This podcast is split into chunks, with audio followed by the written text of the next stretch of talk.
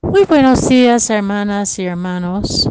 Hoy, viernes de la quinta semana de Cuaresma, la primera lectura es del profeta Jeremías, capítulo 20, versículos 10 a 13.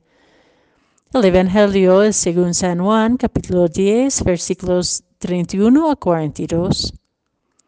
En aquel tiempo, cuando Jesús terminó de hablar, los judíos cogieron piedras para apedrearlo. Jesús les dijo, He realizado ante ustedes muchas obras buenas de parte del Padre. ¿Por cuál de ellas me quieren apedrear? Le contestaron los judíos, No te queremos apedrear por ninguna obra buena, sino por blasfemo, porque tú, no siendo más que un hombre, pretendes ser Dios. Jesús les replicó, ¿no está escrito en su ley, yo les he dicho, ustedes son dioses? Ahora bien, si allí se llama dioses a quienes fue dirigida la palabra de Dios, y la escritura no puede equivocarse, ¿cómo es que a mí, a quien el Padre consagró y envió al mundo, me llaman blasfemo porque he dicho, soy hijo de Dios. Si no hago las obras de mi Padre, no me crean. Pero si las hago, aunque no me crean a mí, crean a las obras, para que puedan comprender que el Padre está en mí y yo en el Padre. Trataron entonces de de él, pero se les escapó de las manos. Luego regresó Jesús al otro lado del Jordán, el lugar donde Juan había bautizado en un principio y se quedó allí. Muchos acudieron a él y decían, Juan no hizo ningún signo, pero todo lo que Juan decía de éste era verdad y muchos creyeron en él allí.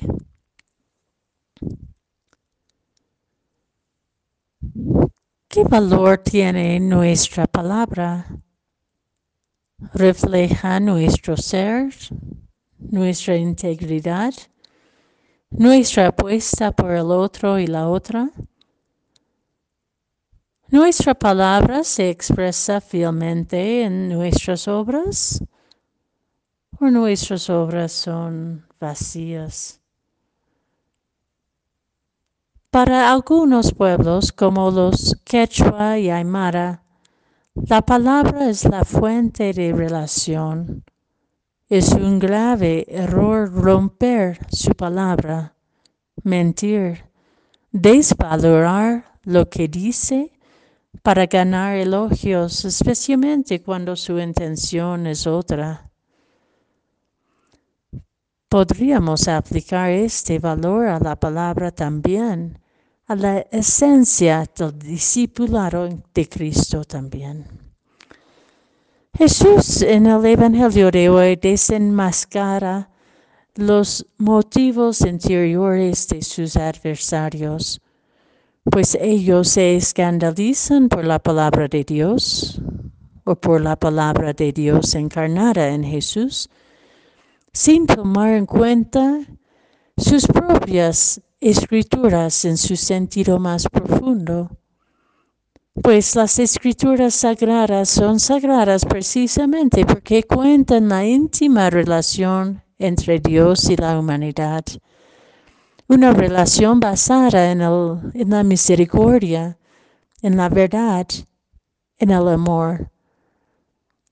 Pero cuando las manipulamos para justificar nuestras exclusiones, nuestros prejuicios, nuestros poderes egoístas, caemos en el gran engaño que nos alinea con la violencia, aun cuando intentamos disfrazarlo como piedad. En nuestro mundo hoy, la palabra que brota de una integridad verdadera y de una verdad íntegra ha sido marginada, desvalorada, excluida incluso de nuestros discursos predominantes vacíos. ¿Nos damos cuenta? ¿Cómo recuperamos el valor de la palabra enraizada en la palabra encarnada? Nos exige humildad para nombrar nuestras violencias, incluso las que justificamos en nombre de la fe, para poder identificar las mentiras que controlan nuestra vida y nuestras relaciones. Sincerar el corazón y moderar nuestros deseos que nos alejan de un sentido común.